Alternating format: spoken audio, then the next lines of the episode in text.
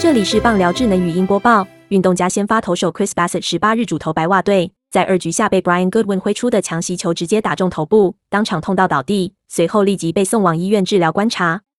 Bassett 在二局下面对 Goodwin 时，一颗八十九点五英里卡特球被对方打者逮中，形成强袭球直击头部。透过转播可以明显听到球击中头部的声音。当下 Bassett 直接倒地，脸上血流如注，随后立即被送往医院。球团在意外事件发生后。对外发生简短的声明。巴瑟当下意识清醒，现在正在前往医院的路上。我们将在尽可能的情况下提供更多讯息。目前他在医院进行影像检查，确定是否有脑震荡的状况。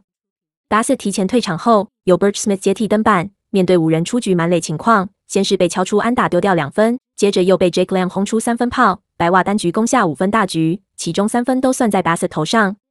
三十二岁的巴瑟今年球技表现出色，是运动家位居美联西区第二名的关键之一。赛前二十四场先发，主投一百五十局，投出一百五十三次三振，战绩十二胜三败，防御率三点零六，胜投数创下生涯新高。本档新闻由 ET Today 新闻云提供，记者陆浩为综合编辑，微软智能语音播报，慢投录制完成。